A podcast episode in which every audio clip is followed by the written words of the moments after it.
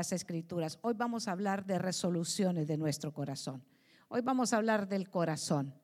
Hoy vamos a hablar acerca de qué es lo que Dios quiere que tengamos resuelto en nuestro corazón. Eh, Jeremías en el capítulo 29, no lo busque, verso 13 dice, me buscarán y me encontrarán cuando me busquen de todo corazón. Y eso es el, fin de lo que nosotros como creyentes eh, estamos haciendo, buscando al Señor de todo nuestro corazón. Así que quiero que me acompañen en una palabra de oración y digamos, amado Dios y Padre Celestial, gracias por este tiempo en el que estás esculpiendo tu palabra, Señor, en nuestros corazones. Te suplico, Dios mío, que en esta hora eh, yo sea un canal de bendición para todo tu pueblo que ha llegado a este lugar expectante, Señor, para honrarte y para servirte. Que hoy, Señor, esas palabras escogidas de parte tuya lleguen y edifiquen cada uno de los que estamos en este lugar. En el nombre de Jesús, amén y amén.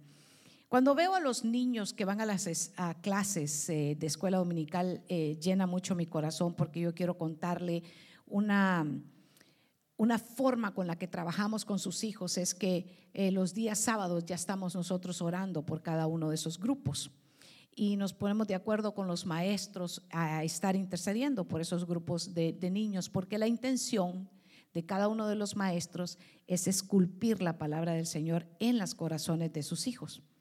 Y me decía el hermano eh, Paco que está dando clases a esta, en este salón que, que hoy le va a hablar acerca de la alabanza y trae hasta unos instrumentos musicales para darle a cada uno de ellos. Y estando meditando en el consejo de la palabra de Dios, eh, de la abundancia de nuestro corazón, hermano, habla nuestra boca. Así que cuando nuestra boca está alabando al Señor es porque Dios está trabajando en nuestros corazones. Y, eso es exactamente lo que eh, el, deseo de, Dios es que todos en la casa, todos en la casa seamos transformados a su imagen, pero que nuestro corazón esté unido al corazón del Señor. Y el profeta Jeremías le dice al pueblo, le dice, el Señor ha dicho que me van a buscar, pero me van a encontrar cuando me busquen de todo corazón. Y esa es la intención con la que nosotros debemos de venir a la casa del Señor. No exactamente a ver quién es el que me va a predicar, sino la actitud que yo traigo en mi corazón. ¿Qué es lo que Dios tiene este día para mí? Y cuando nosotros traemos la actitud correcta en el corazón, Dios lo saca bendecido de este lugar. Dios lo saca, sabe cómo rebosando de este lugar. Dios lo lleva con gozo. Dios lo sana, lo restaura, lo libera, porque ese es el plan de Dios para usted y para mí. Enero es un mes de muchas resoluciones. Empiezan el año con tantas resoluciones, hermano. Y usted sabe la resolución más famosa que hay en el mes de enero, ¿cuál es? Perder peso, hermano. Esa es la resolución. Queremos que todas las cosas que hicimos en diciembre, nosotros decimos en enero pago la factura. Y entonces nos vamos, ¿verdad?, de fiesta y hacemos un montón de cosas en diciembre y eh, créalo o no, aún en toda la nación, la resolución primera que hay entre todas las que las encuestas que hacen la resolución primera, ¿cuál es? Perder peso. ¿Con cuánto está eso? Con un 71% de la población dice, en enero pierdo peso y en diciembre está el mismo ciclo, ¿verdad? El mismo ciclo otra vez, no digo más. Así que hacer ejercicio es otra de las resoluciones, esa le sigue con un 65%. Y ah, luego eh, eh, ahorrar. Ahorrar eh, es otra de las resoluciones que tiene como un 32%. Por cierto, en febrero tenemos una reunión acerca de mayordomía. En la reunión de mayordomía hablamos de los principios que Dios tiene en las escrituras para convertirnos en buenos administradores. Porque eso es lo que es un mayordomo. Un mayordomo es alguien que administra, ¿verdad? Ahora, la escritura habla de que hay mayordomos buenos y hay mayordomos malos. Hay mayordomos que cuando el Señor les dejó que cuidaran su finca, que cuidaran su hacienda, ¿qué hicieron? Empezaron a despilfarrar. Pero hubieron otros que cuando Dios les dejó que cuidaran, ellos lo hicieron bien. Aquí en la casa, Dios quiere que todos nosotros seamos buenos mayordomos. Y esa es otra de las resoluciones. Pero yo le quiero llevar a cuáles son las resoluciones que, que sí deben de estar puestas en nuestro corazón. Y, y es que cuando las resoluciones correctas están en nuestro corazón, las otras resoluciones que nosotros deseemos en nuestro corazón, Dios nos va a ayudar a que lleguen a feliz término. Porque el Señor mismo ha dicho, encomienda a Jehová tus proyectos y tus pensamientos serán afirmados. Muchas veces queremos llevar a las resoluciones, pero ¿sabe qué? No estamos tomando en cuenta que lo primero que tiene que haber en la resolución en nuestro corazón es Dios. Y la palabra en Mateo, el Evangelio de Mateo en el capítulo 6 y verso 33, eh, dice así, así que primero busquen el reino de Dios y su justicia y se les dará todo lo que necesitan. En esta otra versión, eh, primera, eh, buscad primeramente el reino de Dios y su justicia y todas las demás cosas serán añadidas. Entonces, ¿qué debe de haber en nuestro corazón? Una resolución firme que desde el inicio hasta el final del año busquemos al Señor para que las añadiduras, para que las cosas que nosotros necesitemos, para que las resoluciones que eh, tengamos en nuestro corazón lleguen a feliz término, lo primero que tiene que haber en nuestro corazón es estar firmes en buscarlo a Él y su justicia. ¿Cómo hacemos eso, pastora? Cuando constantemente nos exponemos a la palabra del Señor, cuando constantemente estamos bajo el, el consejo de Dios, cuando no vamos conforme a nuestras circunstancias, porque las circunstancias de usted hoy día abrió la ventana y miró el poco de nieve allá afuera, miró las noticias y está a 7 o 17 y, y usted dijo, qué frío está, ¿verdad? ¿Y qué es lo primero que dice la mente? ¿Qué dice la carne? Vuélvete a meter debajo de siete cobijas, ¿verdad? Porque no es, no es saludable este frío, dice, eh, quédate en casa. Eso es lo primero que le dice a uno su mente, pero bienaventurados todos los que están en este lugar, porque no han sido dominados por lo que dice su mente, sino que han sido movidos por lo que el Espíritu Santo los ha traído a este lugar. Qué hermoso es que cuando nuestra mente, ¿sabe qué? Está sujeta a lo que los pensamientos de Dios. Y eso hablaba muy hermoso nuestro hermano Wilson el día viernes, hablándonos acerca de cómo nosotros tenemos que poner nuestro corazón alineado con Dios. Otra de las resoluciones importantes que nosotros debemos de tener es Mateo 22 y verso 37. ¿Quién es la prioridad de tus resoluciones. Jesús dijo, amarás al Señor tu Dios con todo tu corazón, con toda tu alma y con toda tu mente. Ese es la resolución principal que tiene que haber en nuestro corazón. Y note que habla de todo el corazón y que habla del alma. Y usted sabe Usted que es hijo de la casa sabe que en el alma, que se, que se almacena en el alma, las emociones, esas emociones que a veces sabe que no tuvimos de repente la mejor semana, no tuvimos de repente, sabe que el mejor de los días, pero el alma se entristece, pero sabe que el espíritu espíritu siempre está deseando estar cerca del Señor porque sabe que ahí es donde está la edificación de nuestra vida. Pero el Señor dice que nosotros debemos de buscar al Señor con todo nuestro corazón, con toda nuestra alma, con todos nuestros sentimientos, pues. Y a veces cuando estamos alabando y está dirigiendo, qué sé yo, Hanna está dirigiendo, Magali está dirigiendo, el que le toque el privilegio de dirigir y, le está diciendo, saltando todos como becerros de la manada y, usted dice, yo no tengo ganas de, saltar. Y yo no tengo ganas de danzar. Y yo no tengo ganas de alabar. Porque el alma donde están nuestros sentimientos, a veces se pone triste o usted todo el tiempo está alegre, ¿verdad que no? ¿Verdad que hay días en los que uno eh, se pone triste? Y entonces el alma no quiere porque ahí están los sentimientos. Pero es ahí donde nosotros tenemos que tener resoluciones grandes en el corazón y decir, yo lo voy a buscar al Señor. En todo tiempo te buscaré. Te voy a buscar cuando esté alegre. Te voy a buscar cuando esté triste. Te voy a buscar cuando esté necesitado. Porque eres mayor que todo lo que yo pueda tener en mis sentimientos. Es mayor que nuestros sentimientos. Y yo le quiero hablar Hoy poquito, porque ya me aconsejaron que hable poquito. Entonces está bien, está bien, les digo. El libro de jueces en el capítulo 5, verso 15. Biblia de las Américas, los príncipes de Isaacar estaban con Débora. Como Isaacar, así también Barak. Al valle se apresuraron pisándole los talones. Entre las divisiones de Rubén había grandes resoluciones de corazón.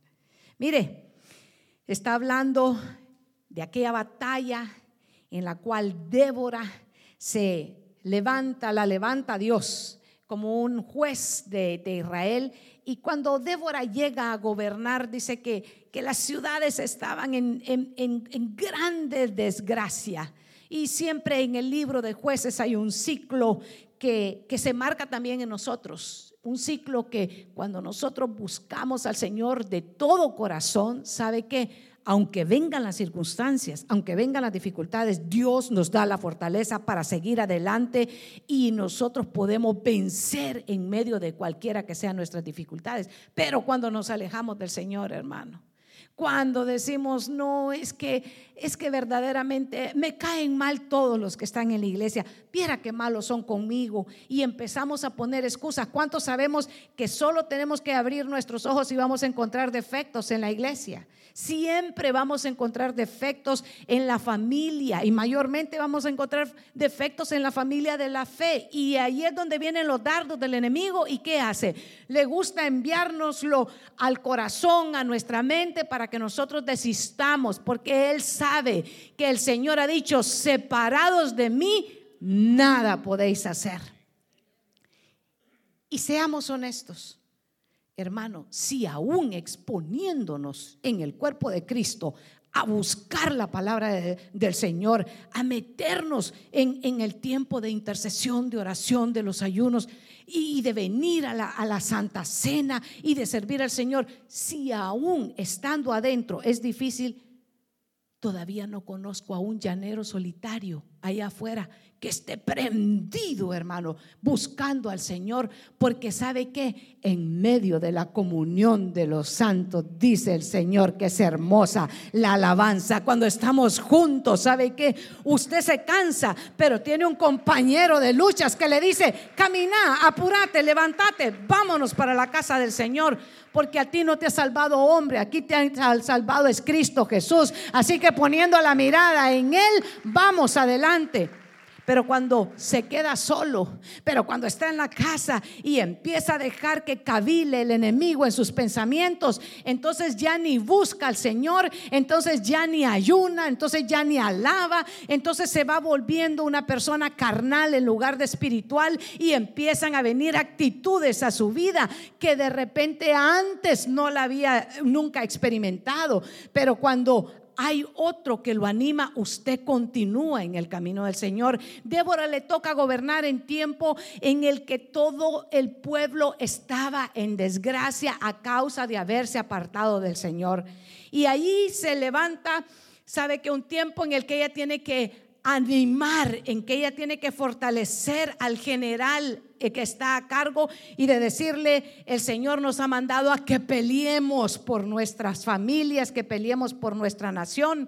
Y es ahí cuando encontramos en el capítulo 5 que dice que había grandes resoluciones de corazón en quien en la tribu de Rubén. Ellos propusieron, ellos, ellos resolvieron, ellos dijeron, tenemos que levantarnos tenemos que apoyar. Y sabe, era algo no muy común entre todos los jueces que, usted encuentra, encuentra que, que, Gedeón tenía unos defectos tremendos, era acomplejado y tenía temeroso, del que le vamos a hablar un poquito más adelante. Pero Débora, no era muy común que se levantara una mujer en el tiempo de Israel a gobernar. Y, bien pudo haber dicho, no, no la vamos a seguir porque, porque quién sabe si, si el Señor la ha llamado. Pero ellos, ¿sabe que En la tribu de Rubén dice que tuvieron grandes resoluciones de corazón. Y usted ve al final que Débora levanta un cántico al Señor porque Dios les entregó la batalla, Dios les entregó la victoria, Dios fue de delante de ellos porque ellos saben que alinearon su corazón con Dios. Qué bueno es aquellos que alinean su corazón con Dios. Aquellos que dicen, no, el Señor es el que me ha llamado. El Señor es el que ha dicho que lo haga. Y aun cuando estamos, ¿sabe qué? Ofrendando, diezmando. Porque a veces ahí es donde vienen los ataques del enemigo. ¿Y para qué va a querer el pastor esta ofrenda? Le va, es que no, no le va a hacer bien si le doy esto al siervo. Mejor me lo gasto yo en mis vacaciones. Y entonces estamos ahí en una lucha. Y ahí es donde tienen que venir grandes resoluciones del corazón en nuestra vida. Ahí es donde nosotros tenemos que levantarnos, pero decir, pero el Señor me ha dicho, honra a Jehová con tus bienes. El Señor es el que me ha dicho que si yo aprendo a dar, el Señor también tiene cuidado de lo mío. No estoy dando a hombre, estoy dando a Dios. Cuando llegamos a ese punto de entender para quién nosotros ofrendamos y diezmamos, y, perdone, ya el tiempo de la ofrenda y del diezmo ya sucedió, ya pasó. Gloria a Dios por aquellos que yo sé que están aquí, que siempre lo hacen con una actitud correcta, aún cuando han estado en dificultades, pero ahí se necesita una resolución de corazón. Ahí es donde nosotros tenemos que levantarnos y decir, no, pero Dios es el que me bendice con cada día de vida. Es, es de Él que me ha mostrado que toda buena dádiva y todo don perfecto desciende de lo alto. Así que hay una resolución. En el momento en que Débora va a la batalla, se unen las tribus y resuelven en su corazón, vamos a ir en unidad. ¿Cuántos saben que Dios le ama la unidad? Dios ama la unidad en su familia. Dios ama la unidad en la iglesia. Dios ama la unidad en el cuerpo de Cristo. Dios quiere que nosotros caminemos en unidad. Y eso es lo que sucedió en el momento en el que sabe que Rubén decidió, vamos con grandes resoluciones del corazón. Y eso es importante. ¿Qué hay en nuestro corazón? ¿Qué es la resolución que tenemos? Buscar primeramente al Señor buscar primeramente. Usted hoy en la mañana, 7 y 30, dijo, bueno, ¿qué voy a hacer? ¿Qué voy a entregar primero en este día? Y usted resolvió, usted tuvo una gran resolución en su corazón y dijo, primero hoy domingo voy a poner al Señor adelante de todos mis planes, adelante de todos mis proyectos, porque el Señor es el centro de mi vida. A Él adoro, a Él honro y a Él glorifico. Resoluciones del corazón tienen que estar firmes. Y no le estoy diciendo que no tenga resoluciones de de, ir al gimnasio, de, perder peso, de, ser buen administrador. No le estoy diciendo que no tenga resoluciones de superarse, de, qué sé yo, de estudio, de, aplicar a un nuevo trabajo porque usted anhela una, una, una, promoción. Yo no le estoy diciendo de eso. Eso es bueno. Es bueno que tengamos resoluciones de que este año quiero comprar. Eh, ha estado, qué sé yo, alquilando por muchos años y, y usted usted eh, en este año anhela comprar eh, su propia casa. Ese es, un, ese es un anhelo que está en su corazón y es bueno si usted primeramente lo pone al Señor. Y si no se enamora después de su bendición, pastores que quiero una casa, allá está el siervo orando, vamos a orar porque el Señor te abra puertas para la casa y después seis meses, ¿qué será que no viene el hermanito? Y la hermanita que se... No, es que estamos cuidando la casa, pastor. Ya no tenemos tiempo porque usted sabe, las casas necesitan mucho trabajo. ¿Sería esa una resolución del corazón?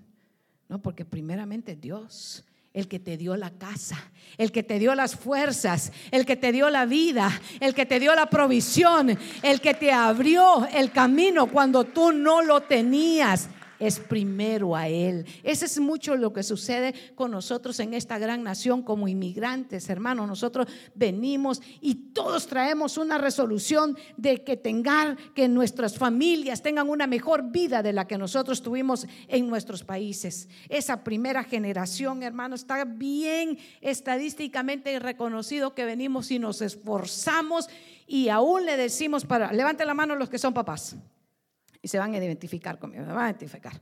Y, oigan los, los adolescentes, porque usted va a decir, ah, yo pensé que solo en mi casa pasaba. No, si pasa en la, en la casa de todos los que venimos la primera generación aquí. Mira chamaco, mira muchacho, mira escuincle, mira cipote, mira chavalo, como usted le quiera decir, te vas a esforzar en la escuela porque te traje a esta nación y ahora te vas a preparar, porque yo no tuve las oportunidades que tú tuviste y las que ahora estás teniendo y ahora te esforzás. Y los muchachos se le quedan viendo a uno con una cara de, hmm, yo hubiera querido ver tus exámenes de matemática, mamá.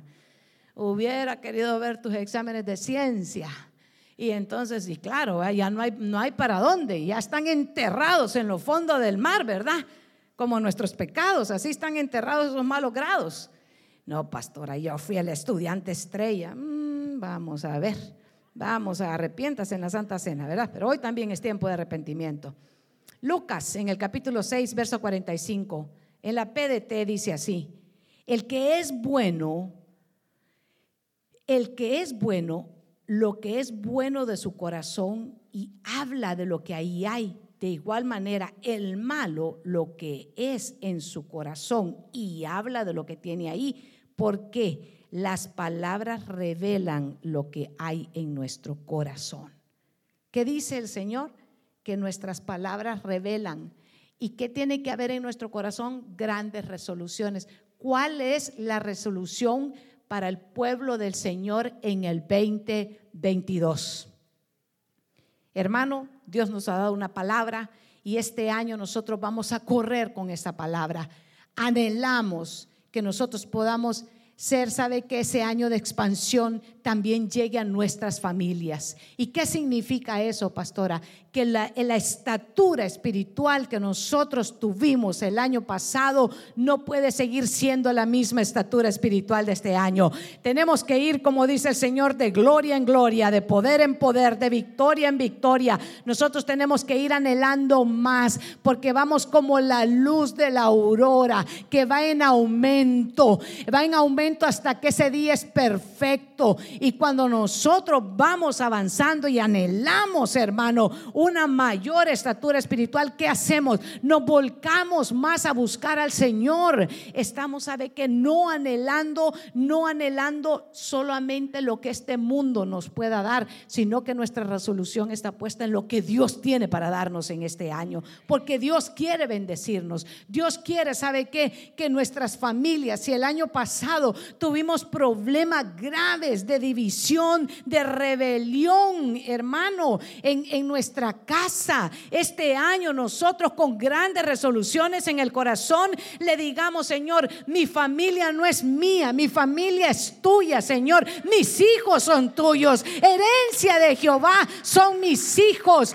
Esa herencia yo te la entrego a ti. Ayúdame tú a poder hablar las palabras correctas a mis hijos, a mis hijas. Ayúdame, Señor, a que yo pueda administrar también mi alma, porque administrar, hermano, solo hablamos en el ámbito de lo que es económico, pero administrar, ser buenos mayordomos también implica de nuestra alma, darle el tiempo correcto, porque a veces se nos hace fácil dar el dinero, pero se nos hace difícil dar el tiempo para Dios, porque decimos, eh, es, este no puede ser, no puede ser que yo invierta mi primer minuto de la mañana en la palabra del Señor yo le quiero decir, nunca vamos a estar tan ocupados para no entregarle lo primero al Señor en nuestra vida, que es ese momento en cuando nos levantamos, vaya la palabra del Señor. Es una gran resolución en el corazón decirle de ahora en adelante, Señor, lo primero que voy a hacer, voy a ir a tu consejo. Es el consejo de Dios.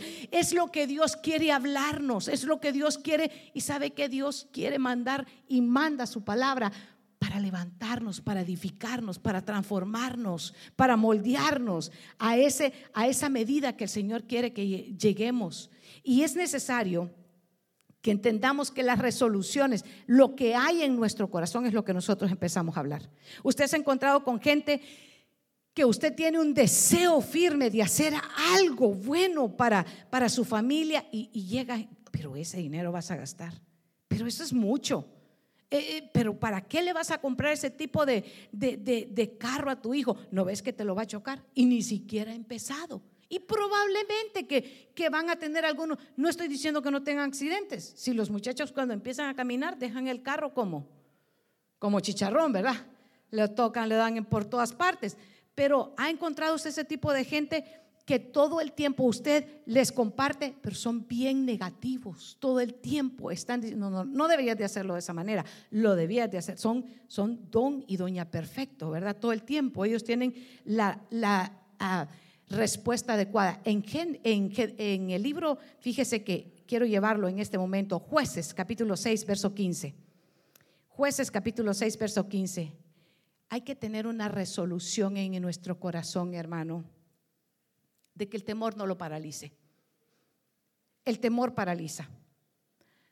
Nosotros como pueblo de Dios no podemos estar paralizados por el temor. Y en, en jueces en el capítulo 6, verso 15, está Gedeón. Y, y fíjese que este se paralizó por el temor. Y él respondió, ah, Señor, ¿Cómo libraré a Israel? Es aquí que mi familia es la más pobre de Manasés y yo el menor de, de, la casa de mi padre. Porque Dios lo está mandando a hacer algo importante. Dios lo está mandando como caudillo, como general. Lo está mandando a una batalla. Pero Él está viendo, ¿sabe qué? Sus circunstancias. Él está viendo su familia y entra temor en su corazón. Una gran resolución en nuestro corazón es lo que dice la palabra del Señor en primera de Juan, pero el perfecto amor echa fuera todo temor. Y el perfecto amor es el amor de Cristo en nuestra vida. Cuando el perfecto amor de Cristo está en nosotros, aunque vengan gigantes en contra de nosotros, nosotros podemos, ¿sabe qué? Hablar la palabra del Señor. Porque de la abundancia del corazón, entonces va a hablar nuestra boca. Y no vamos a pelear, ¿sabe qué? En nuestras propias fuerzas, sino que vamos a pelear con el Espíritu Santo, que es el que nos ha dicho, no es con espada y no es con ejército, más con mi Santo Espíritu, ha dicho el Señor. Cuando es el Espíritu Santo, la palabra de Dios, hermano, es espíritu y es vida.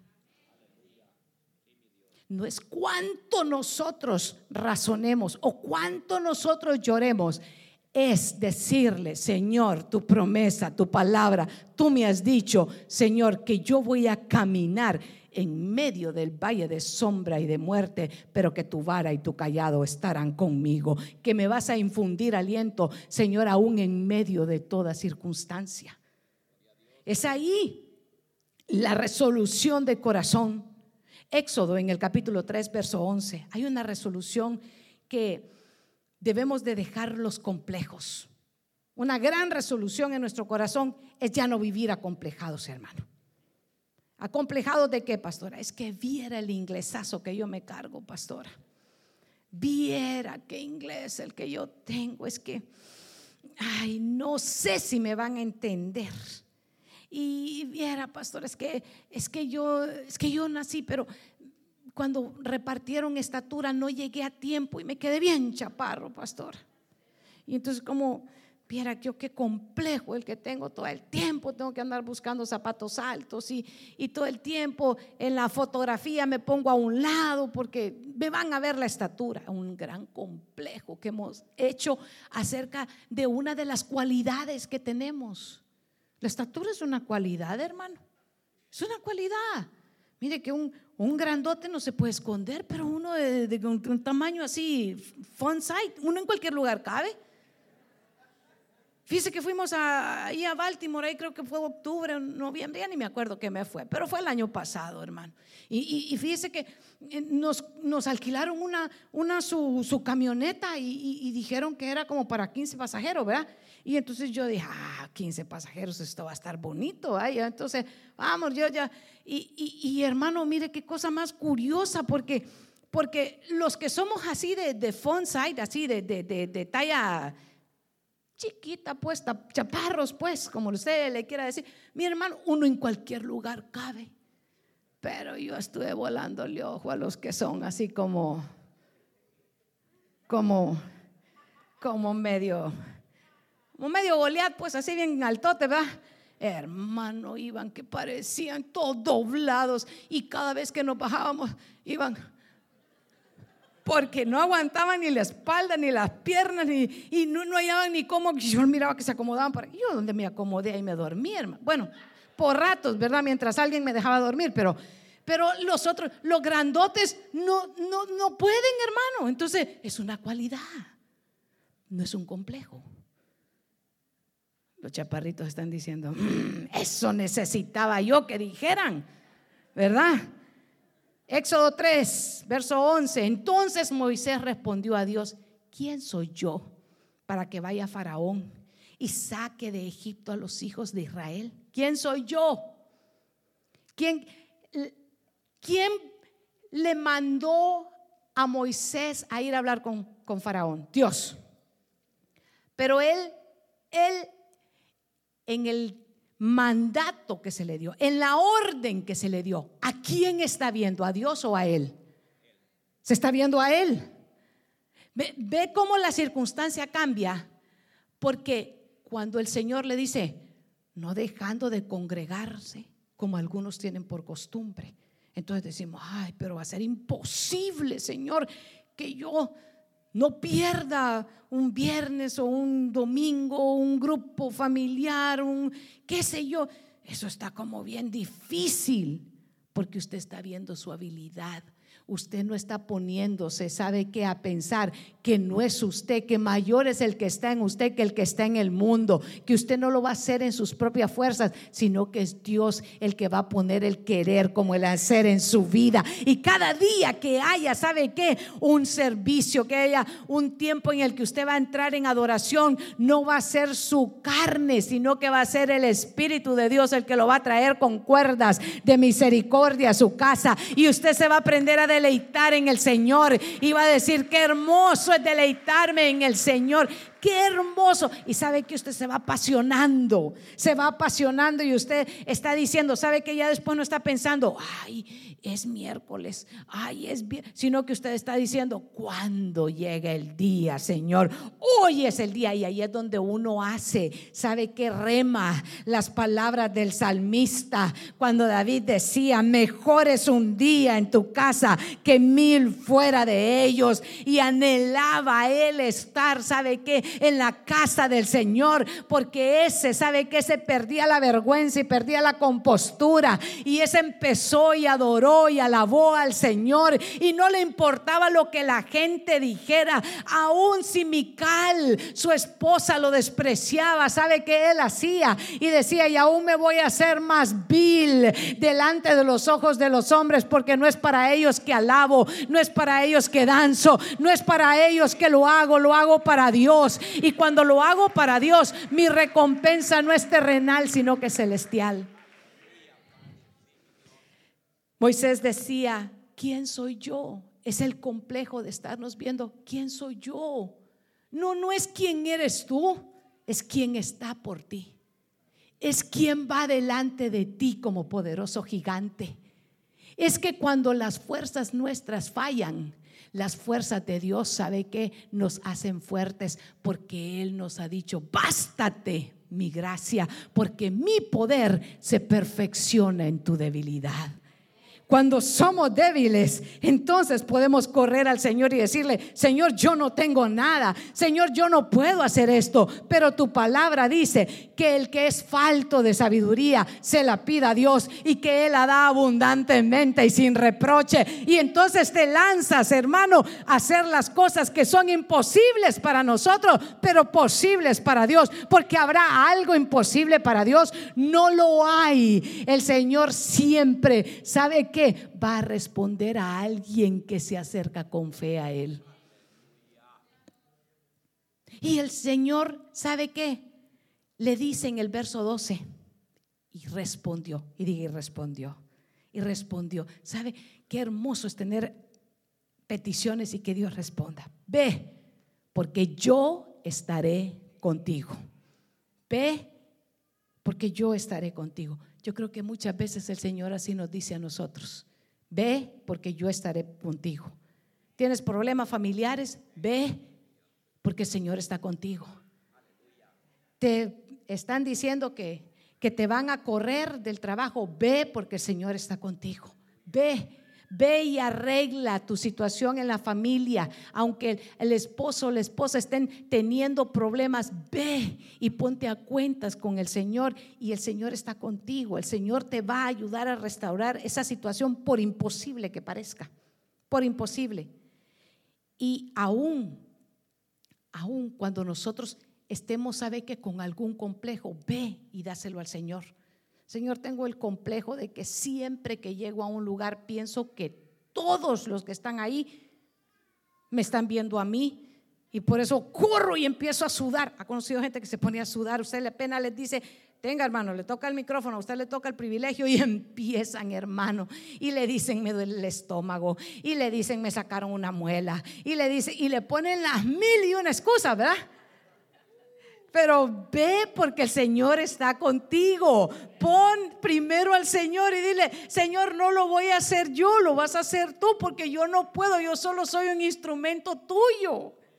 Ve, ve, no dejes que el temor te inhabilite, que los complejos te inhabiliten. No dejes que empiecen a, llenar tu corazón y tu mente. Primero llegan esos dardos a, tu mente diciendo, no te van a querer porque eres muy alto, no porque eres muy chaparro, no porque eres muy prieto, no porque eres muy güero, no porque eres muy blanco, no, no, no hermano, no son nuestras características, es el Dios que va delante de nosotros, es la gracia de Dios. Por eso el apóstol Pablo le dice, por la gracia de Dios yo soy lo que soy y su gracia no ha sido en vano para conmigo antes he trabajado más que otros, pero no he sido yo, sino la gracia de Dios en mí. Porque Pablo no era una persona graciada. Pablo sabe que no tenía un físico de impacto.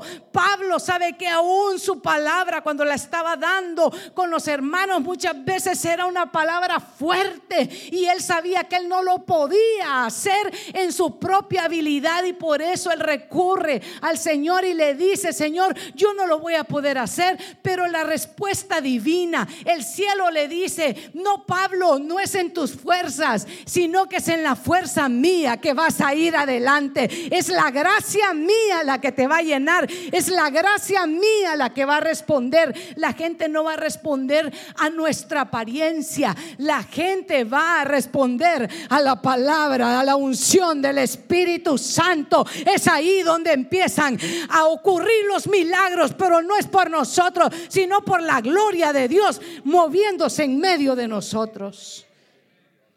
Compartía con mis hermanos de alabanza ayer en la tarde y yo les mandaba un mensaje y les decía, es mi oración, es mi oración que nos hoy nos unamos y que le pidamos al Señor que la gloria de Él llene cada vida por ustedes, los que ahora les puso el Señor el querer y el hacer, que Dios, Dios llene de gloria su vida y le traiga respuesta por aquellas cosas que usted está necesitando. Porque al final de cuentas, ¿qué somos nosotros?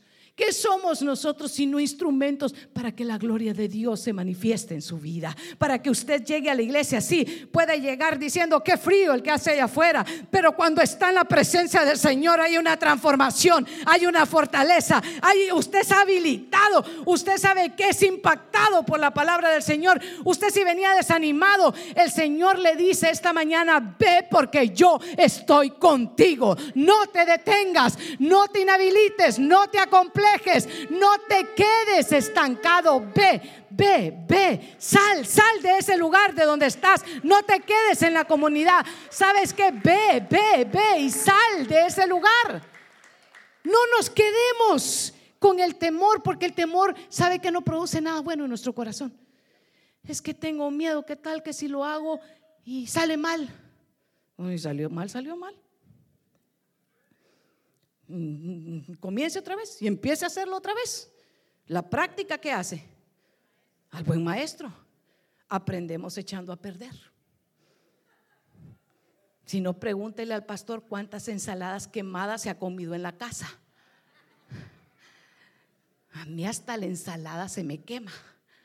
Pero, pero gloria a Dios, eso no yo no estoy derrotada. Yo sigo practicando la ensalada todas las semanas en un año de esto galáctico va a salir.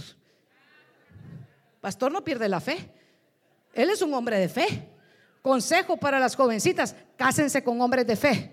Sí, porque aunque le den la ensalada quemada, sabe que el amor de Dios va a estar en ese hogar y no importa cuántas veces ustedes estén echando a perder eso, Dios va a llenar de amor ese hogar si ustedes están primeramente en la resolución de su corazón con fe.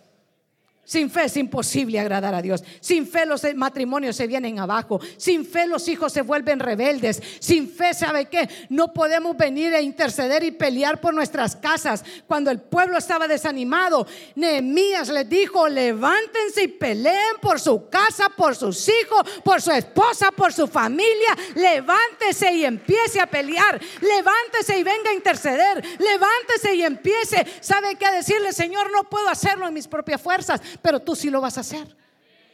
Pero no se mire a usted. Porque si usted pone su mirada en sus mismos defectos, usted no va a llegar a ningún lugar. Pero si usted pone su mirada en el Señor, seguramente Él va a pelear la batalla por usted. Eso es lo que mucha gente no entiende y siguen viendo sus las, las limitaciones, las excusas del temor. Pero en el 3, Éxodo 3:11 dice, pero Moisés dijo, ¿quién soy yo para ir a Faraón? Pero en Éxodo 6:30, pero Moisés dijo delante del Señor, he aquí, yo soy torpe de palabra. 6:30. Éxodo 6:30, ¿cómo era? ¿Cómo era Moisés? ¿Cómo se llaman los torpes de palabra hoy en día? Tartajos dicen unos, tartamudos dicen otros.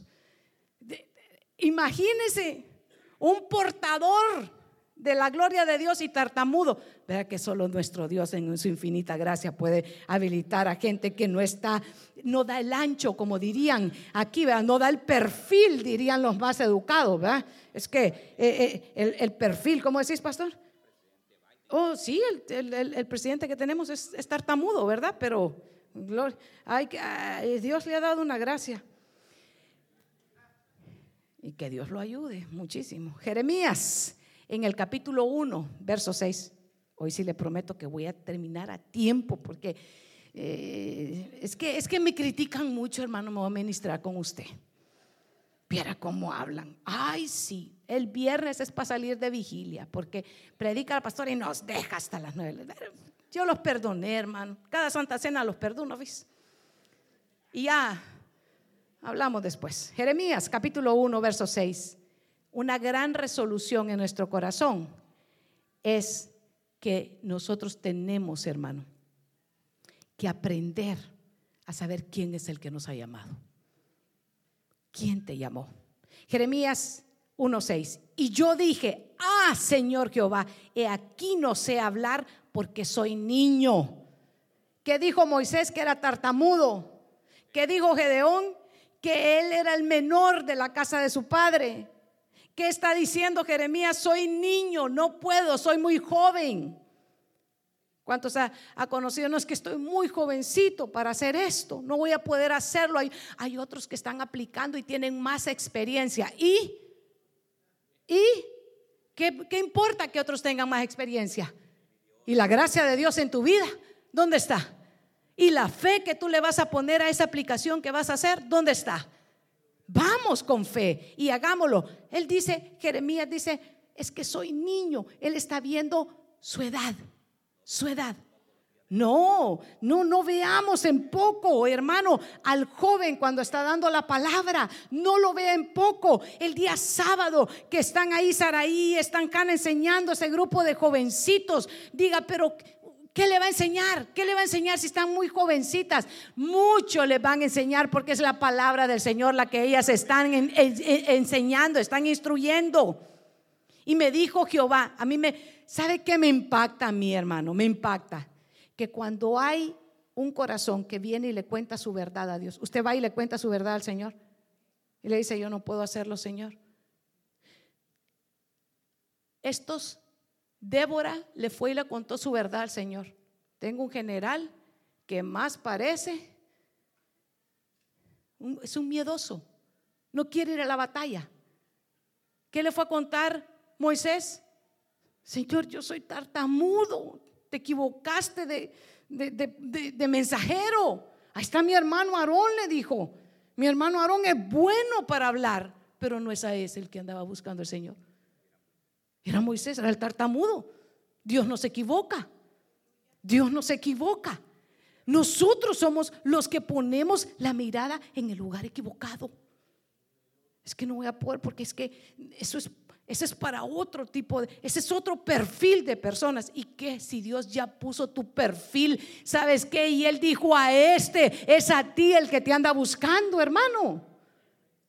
Y le dice el Señor, el verso 7, y me dijo Jehová, y me dijo Jehová, no digas soy niño, porque a todo lo que te envíe irás tú y dirás todo lo que te mande. ¿Qué, dice el Señor? No digas tu limitación, porque nosotros somos los que le damos el arma al enemigo.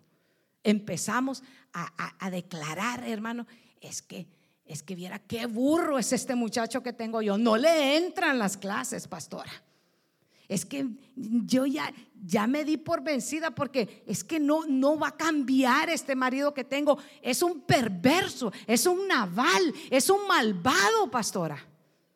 Malvado y perverso se va a quedar porque usted todo el tiempo vive declarando sobre de ellos.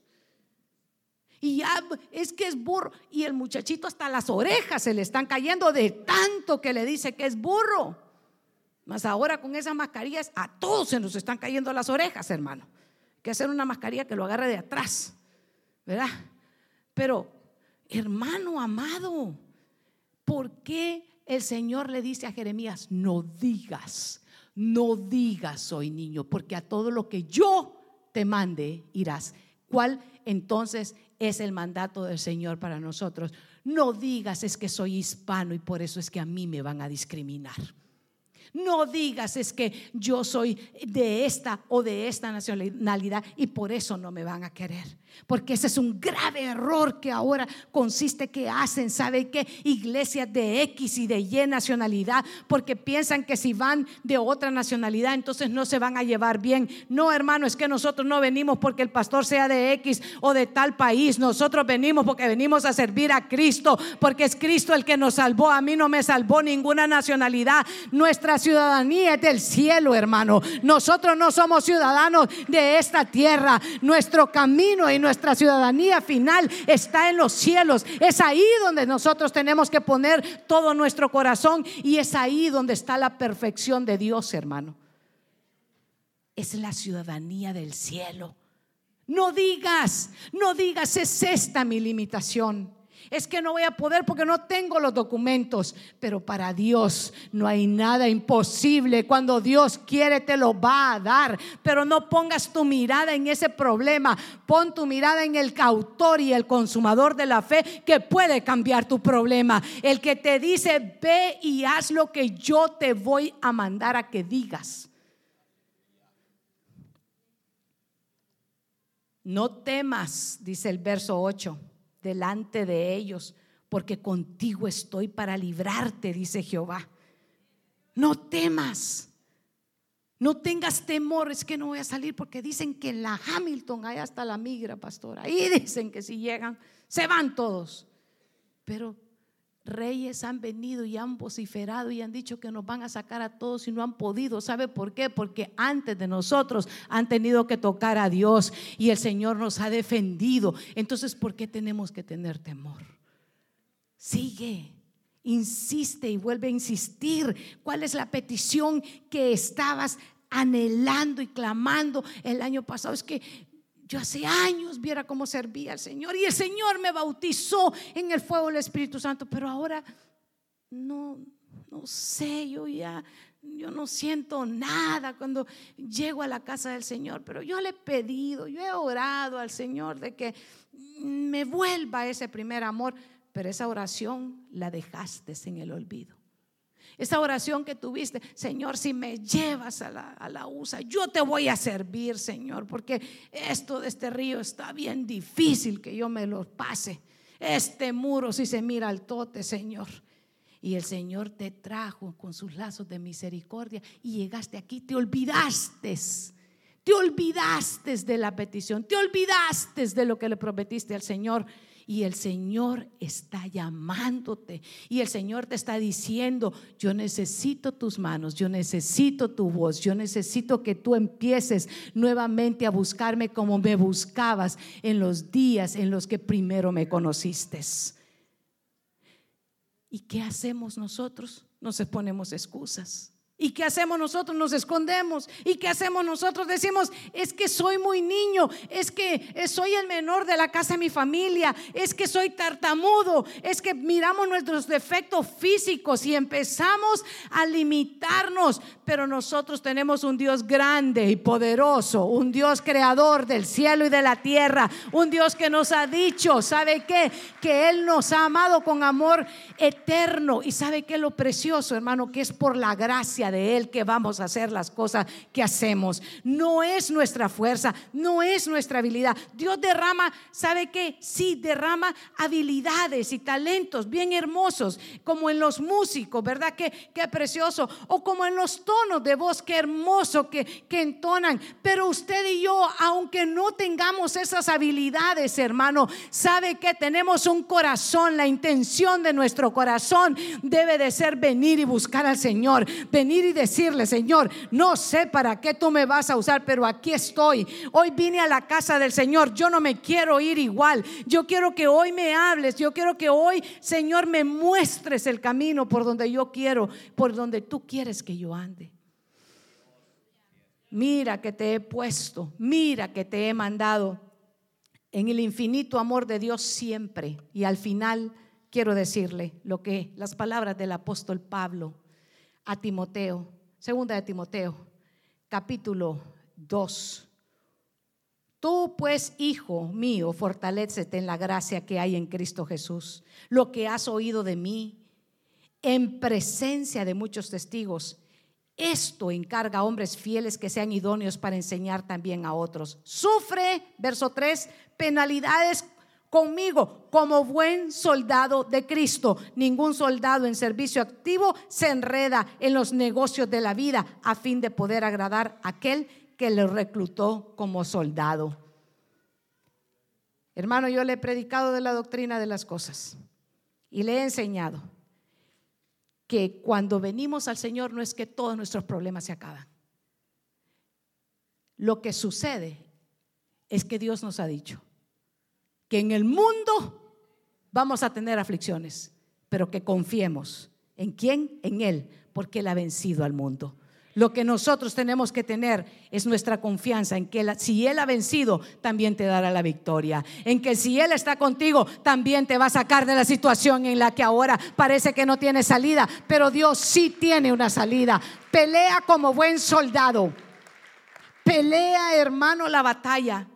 Cuando yo arreglo los, uniformes de mi hijo que sirve, hermano. ¿Sabe que cuando veo esos uniformes son ásperos? Esos, esos, uniformes no son de tela tan suave como, como es esto que a veces nos regalan y uno dice, qué suavecito esto. No, esos uniformes, hermano, desde que los que usted se los está poniendo son ásperos. Si usted los pone así solos, hasta solos se quedan parados esos uniformes de soldado. Pero ¿sabe qué? El Señor, a través de la unción de su Santo Espíritu, pone aceite en nuestra cabeza. Y por difícil que sea la batalla que nosotros tenemos adelante, confíe, porque usted no es un soldado de un ejército natural de un ejército de una gran nación, una gran potencia. Usted es un soldado de Cristo. Usted puede pelear la batalla. Usted puede ir delante porque el que va, el general suyo, no es un general humano, es general. Generales de generales. Es Dios mismo el que va dirigiendo y le va a dar la estrategia para que usted pueda vencer. Porque si el Señor ha vencido, seguramente nosotros vamos a vencer. Esa enfermedad que ahora se levanta y que dice que no tiene solución, tiene solución en Cristo Tiene solución en Cristo Jesús. Ese problema que parece, hermano, tan grande que nos tiene, ¿sabe qué? Inmóviles. Dios puede mover la roca. Dios quiere mover esas rocas. Póngase de pie y suban mis hermanos de alabanza. Siento esta mañana de decirle, siento esta mañana de decirle que hoy podemos orar por milagros